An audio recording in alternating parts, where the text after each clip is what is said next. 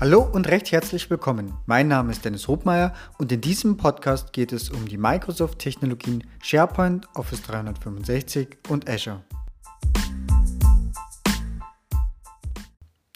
Heute geht es um Domain Keys Identified Mail, kurz DKIM.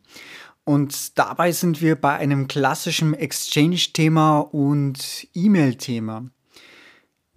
Konfiguriert wird das Ganze letztendlich über DNS, beziehungsweise es geht eigentlich noch einen Schritt weiter. Wenn wir beim Thema E-Mail-Routing sind und auch E-Mail- äh, ein Stück weit, ne? Also wir haben wir, wenn wir DNS-seitig schauen, klar, MX-Record ist klar, das ist die, die Grundlage dafür, dass wir überhaupt ein E-Mail-Routing haben. Dann auch äh, SPF-Record ist eigentlich für schon lange ein äh, bekannt und eine Technik, um sich auch vor Spams auch zu schützen, indem ich sage, wer denn mein autorisierter E-Mail-Server ist, ob denn diese E-Mail von äh, meinem E-Mail-Server kommen darf. Und darüber hinaus geht eben DKIM und zwar insofern, indem es tatsächlich äh, nicht nur oder indem es tatsächlich Inhalte äh, mit einem Hash versieht und ähm, ähnlich wie bei einer Verschlüsselung sowohl den Header als auch den, den Body der E-Mail digital signiert. Und der Empfängerserver, der kann dann anhand von dieser Signatur, das Ganze ist halt im äh, Header von der E-Mail, kann dann abrufen, äh, sowohl über DNS dann den entsprechenden Public Key, kann dann äh, entsprechend den Hash entschlüsseln und vergleicht das mit dem, was im Header steht, ob denn ähm, das übereinstimmt. Das heißt, ich habe eigentlich äh, zusätzlich noch die Möglichkeit, egal von welchem Server das jetzt kommt, dass ich, dass der Server feststellen kann und sicherstellen kann, dass die E-Mail auch beim Transport identisch geblieben ist und nicht manipuliert wurde. Und damit ist es ebenfalls ein weiterer Sicherheitsmechanismus, der gerade eben auch auf Office 365 quasi kostenlos kommt. Jetzt ist nur der springende Punkt, man muss es konfigurieren. Denn standardmäßig ist es so, es gibt ja diese Standard-Domain, wenn ich ein, ähm, wenn ich einen Tenant erstelle, habe ich, was weiß ich, ähm, domain.onmicrosoft.com. So. Die E-Mail oder die E-Mail nimmt natürlich kein Mensch der Welt her, sondern jeder hat eine Custom Domain mit drinnen, wie was weiß ich, hobmeier.net. So. Jetzt möchte ich aber genau für die Domain das auch einrichten. Was jetzt aber Microsoft schon vorgesehen hat, also dieses, dieses ganze Prozedere mit Public Keys und Private Keys, ähm, das macht Microsoft für das interne domain.onmicrosoft.com. Und was wir von der administrativen Seite eigentlich nur machen müssen, es gibt da eigentlich zwei Stellen. Die erste Stelle, das ist mal die Voraussetzung Nummer eins, das ist die DNS-Seite. Das heißt, ich muss auf der DNS-Seite einen neuen CNAME-Eintrag erstellen. Und zwar für jede Domain, für die ich eben E-Mails äh, ja, empfangen und versenden möchte und eben mit DKIM schützen möchte. Und äh, gleichermaßen schütze ich ja auch äh, mich im Prinzip vor Spam.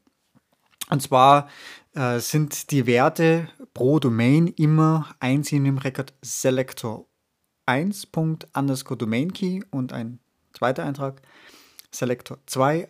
underscore Domain Key. Und diese Werte werden über ein CNAME dann immer weitergeleitet auf Selector 1 minus dann meine Domain, also hobmeier minus net, also nicht Punkt, sondern minus, äh, Punkt underscore Domain Key Punkt meine, mein interner äh, Tenant-Name, ja, ne, also wie auch immer der dann heißt, tenant.onmicrosoft.com. Das Ganze ist gut dokumentiert, also ich habe das auch entsprechend verlinkt. Achtung, nur bei der Dokumentation, ne, das sind irgendwie Sternal äh, davor und danach, also die muss man natürlich schon weglassen und äh, diese zwei Werte einfach in der jeweiligen Domain eintragen. Wenn ich das gemacht habe, dann, äh, also ne, man hat natürlich einen CNAME-Record und sieht auch da schon, dass auf, die, auf den internen Tenant weitergeleitet wird. Das Ganze kann man dann auch über NS-Lookup einfach mal testen.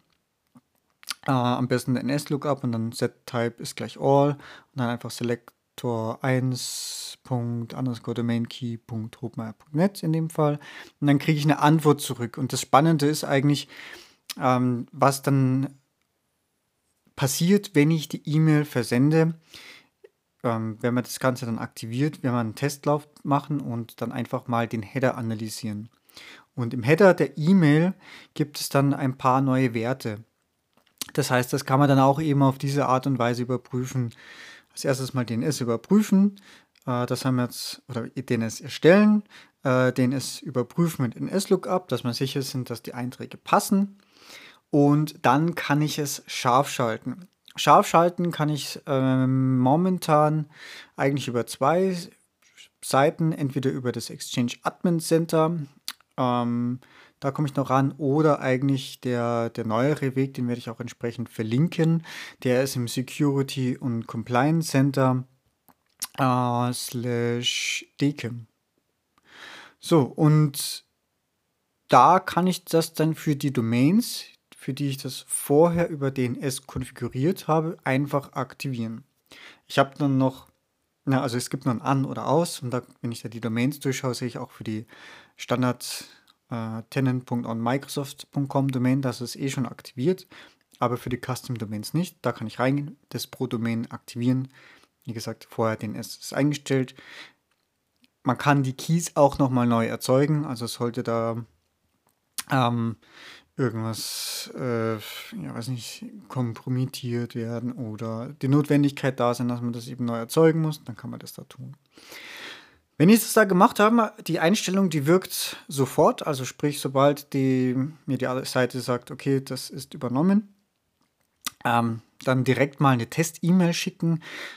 Meiner Erfahrung nach ist eigentlich am besten mit einer live.com-Adresse dort mal eine E-Mail hinschicken und äh, sich dann da direkt über ne, rechtsklick die drei Sterne da äh, die Nachrichtenquelle oder den Header sich anzeigen lassen. So, und dann habe ich eigentlich, wenn alles äh, perfekt konfiguriert ist, habe ich eigentlich mehrere Punkte.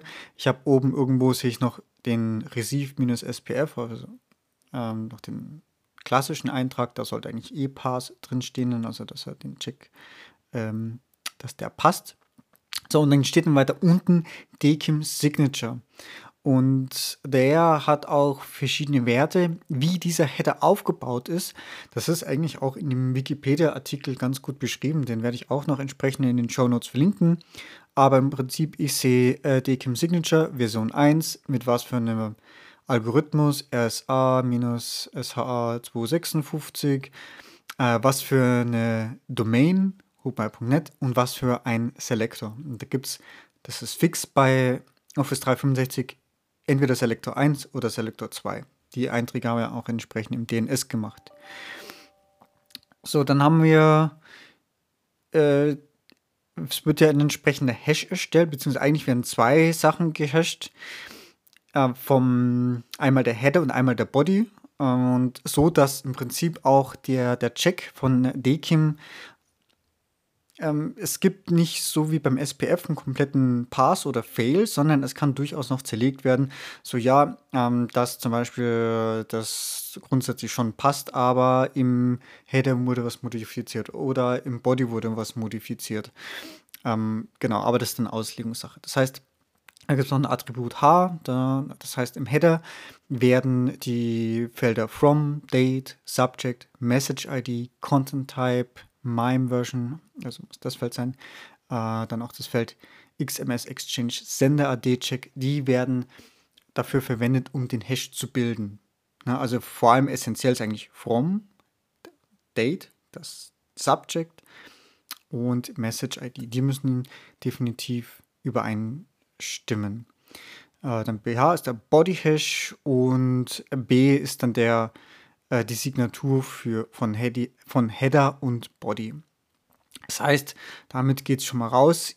Die Überprüfung, das steht dann weiter unten, äh, gibt, steht dann noch DKIM Pass oder Failed. Ne? Das sollte natürlich dann idealerweise auf Pass stehen. Und wenn das eben so drinnen steht, dann weiß ich auch, dass meine äh, entsprechenden Einstellungen auch passen und auch direkt funktionieren. Das heißt, dann kann ich die Einstellung auch so belassen. Genau. Was dann der Zielserver eben macht, wenn eben der Header entsprechend vorhanden ist, ähm, dass, er die, dass er den entsprechenden äh, über die Signatur, da steht der Domain drin und das Selector, das heißt, er macht die NS-Look-Abfrage. Über diese NS-Look-Abfrage kommt dann auch zurück, was für ein Algorithmus. Da kommt der äh, Public Key zurück und damit kann eben äh, gegengerechnet werden, ob denn die Werte entsprechend übereinstimmen.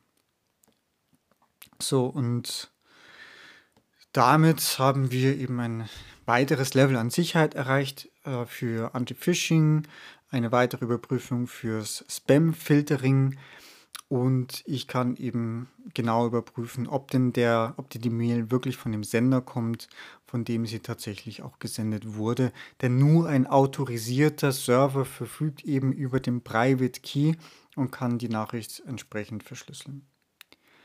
Ja, ich hoffe, das hat was gebracht. Freue mich wie immer gerne über Feedback. Danke, bis bald. Tschüss.